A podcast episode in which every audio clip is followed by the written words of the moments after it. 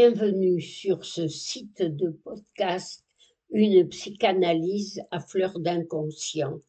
Aujourd'hui, à propos du souvenir d'enfance de Goethe qui est si amusant, celui où il raconte comment il avait envoyé par la fenêtre toute une série d'ustensiles de cuisine, d'assiettes et de pots sous l'œil admiratif de leurs voisins, souvenirs d'enfance qu'il raconte dans Fiction et Vérité, je me pose la question, souvent posée il est vrai, des liens ambigus qu'entretient la psychanalyse avec la littérature. Et plus précisément cette question, quelle place et quelle fonction l'œuvre littéraire de Goethe a-t-elle eu dans sa vie tout comme l'œuvre analytique de Freud dans la sienne. Le texte de Freud, qui a pour titre Un souvenir d'enfance dans Fiction et vérité de Goethe, peut nous en donner la dimension. Freud prend tout d'abord ce récit de Goethe comme un exemple de ce qu'est en fait un souvenir écran, cette chose qui est conservée dans la mémoire qui est l'élément le plus significatif de toute cette partie de l'enfance, ou bien qu'il est devenu après coup sous l'effet d'expériences ultérieures. Puis, à partir de ce souvenir écran, de ce souvenir d'enfance, de ce morceau de littérature, il généralise donc cette fonction du souvenir écran. Il écrit en effet chaque fois que la psychanalyse travaille sur une biographie, elle parvient à élucider de cette façon la signification des plus anciens souvenirs d'enfance. Davantage, on considère en règle générale que c'est le souvenir que l'analysé met en avant, qu'il raconte en premier, par lequel il introduit la confession de sa vie qui s'avère être le plus important, celui qui recèle donc les clés des tiroirs secrets de sa vie psychique. Mais dans le cas de ce petit événement de l'enfance narré dans Poésie et Vérité, il y a peu d'éléments qui viennent au-devant de nos attentes. Freud donnerait-il ainsi si vite sa langue au chat? Encore. Il raconte un souvenir écran de l'un de ses analysants, souvenir qui est proche de celui de Goethe et qui va lui permettre de le déchiffrer dans l'après-coup. Je suis l'aîné, raconte l'analysant à Freud, de huit ou neuf enfants. L'un de mes premiers souvenirs est que mon père, assis sur son lit en costume de nuit, me raconte en riant que je viens d'avoir un petit frère. J'avais alors trois ans et neuf mois. Ensuite, je sais que peu de temps après, j'ai jeté divers objets, brosses, souliers et autres choses dans la rue par la fenêtre. Puis, une des élèves de Freud ou une de ses consoeurs vient au secours de Freud pour poursuivre sa démonstration avec deux autres petites histoires d'analysant. L'une est celle du petit Erich, âgé de trois ans et demi, qui, alors que sa mère attendait un nouvel enfant, avait pris l'habitude de jeter lui aussi par la fenêtre différents objets très lourds, rouleaux à pâtisserie, mortiers et enfin de lourdes chaussures de montagne de son père. La seconde confirmation que cette euh, femme analyste apporte à Freud est le récit d'une jeune fille de 19 ans qui raconte une scène de son enfance.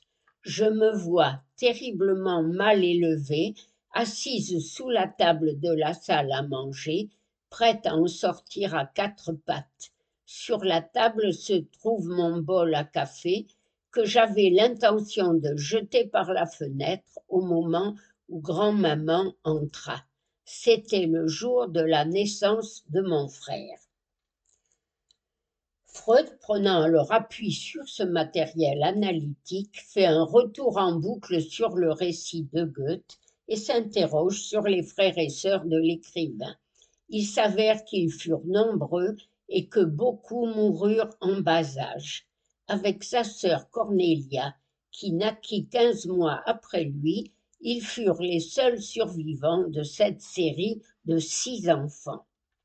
Freud s'interrogeant sur la période à laquelle a dû se passer cet événement de son enfance, arrive à la déduction que celui dont il a été le plus jaloux est son frère Hermann, né alors que le jeune Goethe avait trois ans et demi. C'est d'autre part lui qui a vécu le plus longtemps, puisqu'il est mort à l'âge de six ans et que Johann Wolfgang avait dix ans au moment de cette mort. Par ailleurs, il y avait trop peu d'écart entre lui et sa sœur Cornelia pour qu'il ait pu être jaloux d'elle. C'était donc plutôt à la naissance de ce frère qu'il aurait souhaité le faire passer par la fenêtre, le retourner, si on peut dire, à l'envoyeur.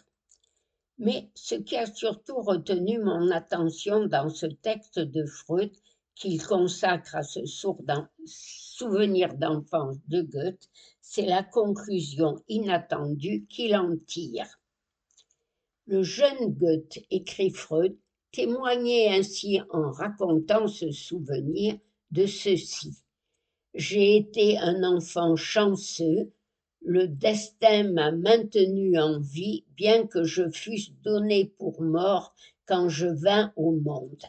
Mais il a éliminé mon frère, de sorte que je n'ai pas eu à partager avec lui l'amour de ma mère. Or, je l'ai exprimé dans un autre endroit, quand on a été le favori incontesté de sa mère, on en garde pour la vie ce sentiment conquérant, cette assurance du succès. Et une remarque du genre, ma force s'enracine dans ma relation à ma mère aurait pu être mise à juste titre par Goethe en exergue à sa biographie. Question n'aurait-elle pas pu être également mise en exergue dans la biographie de l'inventeur de la psychanalyse? Lui aussi avait perdu un petit frère Julius et il se savait être le préféré de sa mère. L'importance du désir de la mère dans le destin de chaque sujet n'est plus approuvée, mais cette force qui s'enracine dans cette relation à la mère ne doit-elle pas être dégagée, libérée de ses liens, car c'est un fait connu, les racines empêchent de bouger, elles peuvent devenir entraves. Quel rôle joue donc le père dans l'acquisition possible de cette force? Dans le souvenir d'enfance de Goethe, il y semble absent en tant qu'objet rival de l'enfant, puisque c'est le frère mort qui est venu occuper cette place. Ne peut-on constater que si aussi bien Freud que Goethe ont puisé leur force dans l'amour de leur mère, cela n'a pas été sans un immense effort de sublimation, l'un par son œuvre littéraire, l'autre par son invention de la psychanalyse. N'est-ce pas cet immense effort qui les a séparés tous deux de leurs enracinements, de leurs attachements à la mère? N'est-ce pas une façon de suggérer dès lors que la sublimation a cette fonction de suppléance par rapport à la fonction paternelle qu'elle vient en quelque sorte y remédier.